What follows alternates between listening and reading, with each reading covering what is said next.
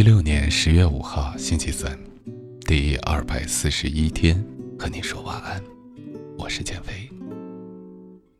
记得在小时候，经常会被自己的爸爸妈妈有这样一句话来教育你，就是你这样做，别人就不喜欢你了；你这样做，别人才喜欢你。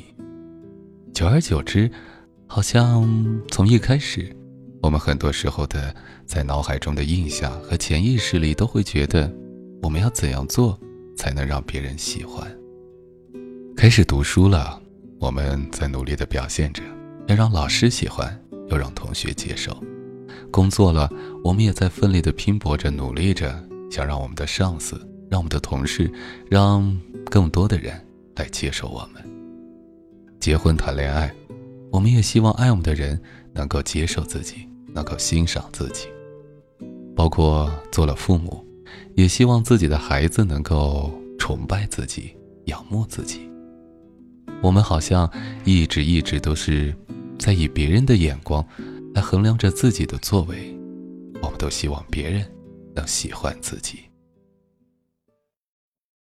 可是，你有认真想过一个问题吗？你自己有喜欢你自己吗？我们很大的一些不快乐。就正是来自于我们在做着一个自己不喜欢的人，久而久之，甚至是找不着自己到底是谁了。快乐其实有时候很简单，我们首先让自己喜欢自己，也许世间的一切都可以变得非常美妙，所有的一切都会变得特别开朗。我们一起来试试。在今天，我们要对你说一段话，这段话的作者叫做木耳。他要说的就是，做一个被自己喜欢的姑娘。那同样，在分享这段话之前，我们今晚还是有个互动话题，那就是，现在啊，请你拿上一面镜子，看着镜子里的自己，把它当成好朋友，来说一段让他开心、让他感到温暖、让他觉得特别的抚慰的一段话。你会对自己说什么？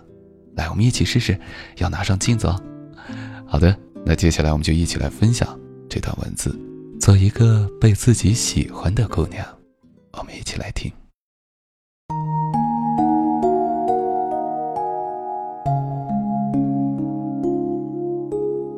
徐静蕾在微博上说：“为什么我们要被教育做一个讨人喜欢的姑娘，而不是一个被自己喜欢的人？”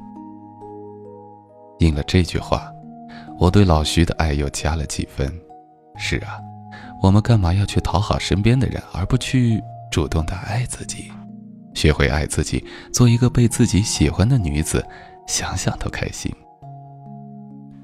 徐静蕾一边谈着恋爱，一边任性的做着自己。她不恨嫁，但未雨绸缪的冷冻了卵子。万一以后想要孩子，这样就有了选择的机会，不给自己留下遗憾。他给自己放假，并无限期延长假期。记者想要采访他，却摸不着他的影儿。他迷上了手工，没日没夜地做了很多包包和首饰，或自己戴，或送好友，或做义卖，玩得不亦乐乎。她带上闺蜜满世界疯跑，镜头里的她时而很二，时而邋遢，时而优雅，但无一例外的嘴角上扬，眼角眉梢里都带着。世界真美好的笑意。他爱黄立行，他也爱自己，活成自己想要的样子，成为自己喜欢的人，特立独行，不随波逐流。要是所有人都理解你，你得普通成什么样啊？小时候，妈妈经常说：“你这样，老师会不喜欢你的哦。”叫阿姨没有礼貌，别人就不会喜欢你。我们在这样的环境里长大，努力取得好成绩，让家长高兴，让老师欢喜。我们学着乖巧，让亲戚表扬，邻居夸奖。电影《谁的青春不迷茫》里，林天骄一直是妈妈的乖乖女，从小到大的理想就是妈妈的目标，考上清华金融系。可爱上学渣高翔以后，他渐渐意识到。在自己一帆风顺的学业途中，他自己其实并不快乐。他像一个被牵着线的木偶，没有自己的方向。最终，她遵从自己的内心，成为了自己喜欢的那个女孩，学天文，走自己想走的路。电影结束的时候，已经工作了几年的林天骄，那份对未来的笃定和对自己状态的满意，是他所有镜头里最美的部分。辛弃疾有首词说：“我见青山多妩媚，料青山见我。”应如是，一个自我欣赏的人，感觉连青山都可以与他惺惺相惜，互相爱恋，这境界也实在是无可多得。现实中也不乏这种人。暑假回国，见到了久已不见的初中同学小何，素面朝天，棉裙布鞋，喜欢古诗古琴的他，一有时间就去参加西周私塾的诗词班。常常一个月里不露于市井，填词推敲，研习茶道，品评琴瑟之音，过着谈笑有鸿儒，往来无白丁的生活。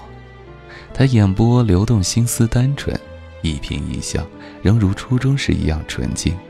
他的世界简简单单，完全没有尘世纷扰的感觉。我们一起逛商场，即使周围都是妆容精致的女生。他清水芙蓉般的脸蛋儿，清汤挂面似的直发，毫无压力地从一群人中脱颖而出。一个平和的人，感受到的多是别人的善意；一个懂得欣赏自己的人，眼里都是美好。我们谈着职场的黑暗，他浅笑盈盈，说他的工作虽然繁复，却也并不无趣。我们完全猜不到，他的职业竟然是会计。一个整天和数字打交道的人，却能在业余时间全身心沉浸在诗词歌赋里，想想都佩服。但他说：“这有何难？生活本就是多元的，去做自己喜欢的事，内心才丰盈充实。事实上，只有你对自己满意，浑身散发着积极的正能量，别人才会被你的气场所吸引。”我有个学生。叫韩，身材高挑，相貌姣好，且弹得一手好钢琴。班上有好几个男生都偷偷的喜欢她。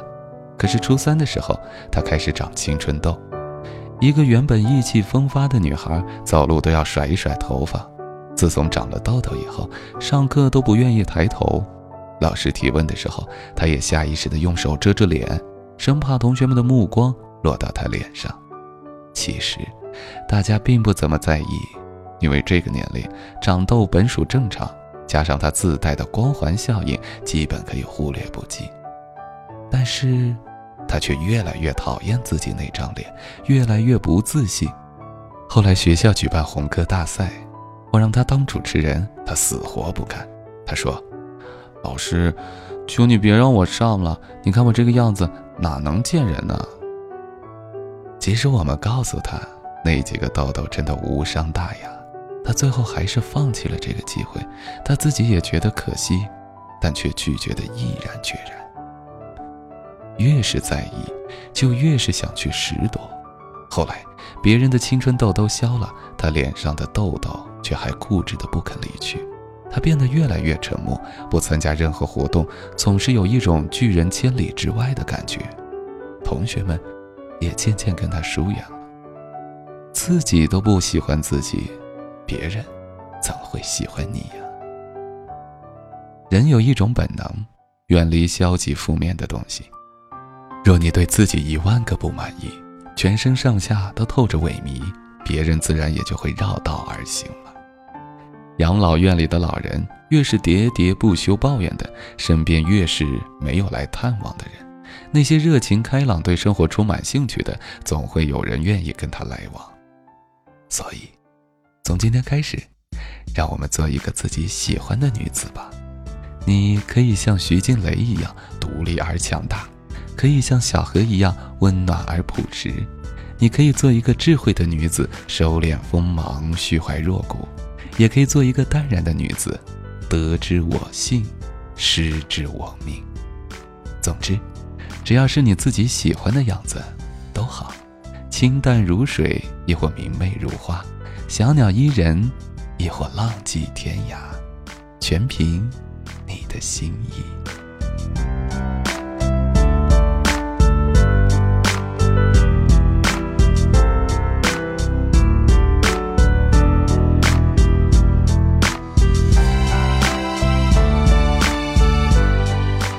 这段文字就说到这里。做自己，让自己喜欢。我们一直在说如何让自己变得正能量、开朗。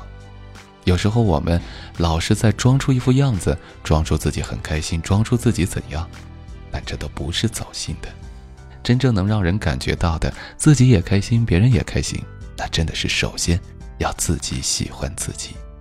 也许你像徐静蕾一样，有着特立独行的性格，有着自己独特的想法；也许你只是想做一个平静的女子，有着自己的生活，有着自己的家庭，然后有着自己的孩子。OK，去做吧，喜欢自己的状态，喜欢自己的生活，让自己变得光彩照人。又或者，有的朋友有着自己独特的爱好，有的是喜欢。唐装汉服，有的呢喜欢 cosplay，又或者喜欢配音、喜欢聊天、喜欢写东西。这个世界正是因为有着那么多的兴趣爱好，有着那么多人在做自己喜欢的人，有着那么多的千差万别，才让这个世界如此的五彩缤纷，让人觉得绚烂不已。所以，做好你自己，喜欢你自己，让你自己闪耀出光芒，你都会是这个世界上。最独一无二的亮丽的风景。好的，在今天节目的最后，我们还是来分享昨天朋友们的一些精彩的留言。那如果你困了，我们就读着这些朋友们的心声，陪伴你慢慢的进入到梦乡，好吗？昨天我们的互动话题是：你在心爱的人面前做过哪些你觉得幼稚的事情？我们先来看一位叫做晨曦的朋友，他说：“比如各种给他挑礼物，选了一次又一次，把我们的照片放在一起，甜蜜蜜的秀恩爱；又比如每天让他给我打电话，每天给他打电话，可惜还是分手了。”另一位叫做时光荏苒的朋友，他说：“不想主动去打扰他，就一直在自己的朋友圈刷动态，希望他能看到，希望他能主动想起我。”然而并没有什么效果，旁观的人都知道，可他还是他，感觉自己蠢呆了。再有一位叫做智慧小白，这位朋友说，那是很久之前的一个晚上，我躺在床上看书的时候，看到相爱的两个人一起坐摩天轮，然后在最高点接吻，就会永远在一起。然后我就给他打电话，硬是把他从睡梦中拽起来，让他带我去坐摩天轮，和他闹呀闹呀闹的闹了。而他也舍不得挂我的电话，一直让我在那边闹，一直到我睡着，一直到手机没电。第二天一早，欢乐谷开了门，他就带我去坐了摩天轮，我们也在最高点接了吻。可遗憾的是，到最后还是分手了。另外一位朋友叫做 S R I，哈，应该是这样。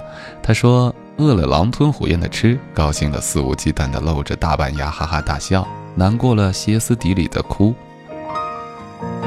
好，我们接着来看一位叫做 J.T 的朋友，他说：“有个人我很爱很爱，但是我不知道他爱不爱我。分手后大概快半年，加上了 QQ。一开始聊过几句，我很要面子，装得很冷淡，其实心里特别开心。我记得他每天都会进我空间，一天不落下，而且每次都是晚上凌晨一两点，但从来不留言，从不与我说话，我都知道。”我也每天进，即使他空间全部删了，什么也没有，我还是天天看。但是他从来不知道我进过，因为开了黄钻，设置了隐身访问，所以他从来不知道我到底有多爱他。再来是一位男生吧，应该他叫做莫伟，他说自己拼命的找话题，努力的走进他那个封闭的内心，换来的只是不冷不热的回答。还有一位也是男生，他叫大大怪将军，他说。初二那会儿啊，喜欢上了一个女生，然后被几个损友怂恿去强吻人家，结果被叫家长。以后女生见了我都绕着走，背了两年的臭流氓称号。好，又是一位男生，他叫刚。他说，不论遇到多么有能力、多么优秀、多么漂亮，我都是稳重大方的。可是当看到他，就会变得说话都结巴呀。再来是一位女生，她说，青春就是对自己任性。年少时的喜欢最为勇敢、纯粹，喜欢一个人就拼命对他好，哪怕他并不喜欢你。我喜欢过一个男孩，他喜欢穿白色 T 恤，有着干净的笑容和不经意间流露的小忧郁。他以前不经常吃早餐，经常胃痛。我每天去离学校很远的一条小吃街给他带早餐，还淡定地跟他说只是顺便。他的午餐习惯在食堂三楼的一个固定座位解决。我总是用看似偶然，其实刻意的方式出现在他的视线里。以为通过这种有意无意的方式就能创造所谓的缘分，缩短我们相隔十个班级、两个楼层的距离。看着他跟其他女孩子玩闹，我装的无所谓，即使心里难过的要命，只为了能继续待在他身边，即便只是一个普通朋友。多年后，我也不再是当年在爱情里横冲直撞的傻姑娘了。可是当我再回想起那个男孩，我心里依旧会泛起些许涟漪，无关喜欢。只因青春。最后，我们再来分享一位叫做慕斯先生，是个女孩。她说，工作的机会认识了他，他是我见过男生中最细心的。他的工作总是很忙，而作为实习生的我，整天无所事事，于是总喜欢拿张纸瘫坐在他座位旁的地板上，玩他手机里的游戏。那时并不觉得是喜欢他的，直到有一天听到同事的闲言碎语，太突然，觉得自己的行为是多么的滑稽，也在那时候才发现，自己是那么的喜欢他。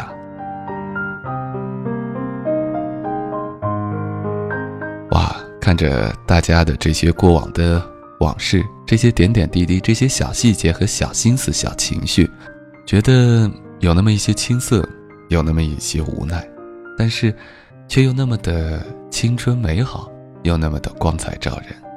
这是那个我们最纯粹的年纪当中才会有的那些行为，也是我们在面对自己心里面最重要的人的时候，才会如此的语无伦次、手足无措呀。